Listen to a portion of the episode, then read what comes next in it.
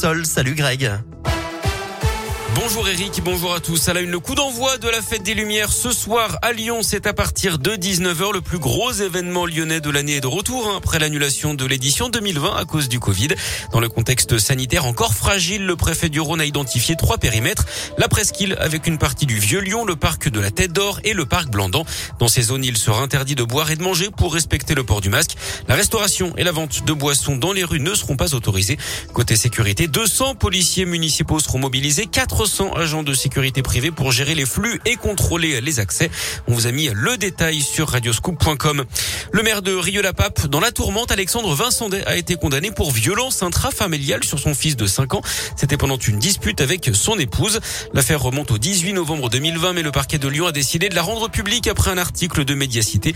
Alexandre Vincendet lui a choisi de répondre hein, ces derniers jours en publiant un long message sur Facebook pour s'expliquer sur sa situation familiale. Il y aura finalement des supporters écossais à Lyon euh, demain. Le club des Glasgow Rangers a annoncé que les supporters allaient finalement venir au stade pour voir le match face à l'OL en Ligue Europa, contrairement à ce qui avait été indiqué.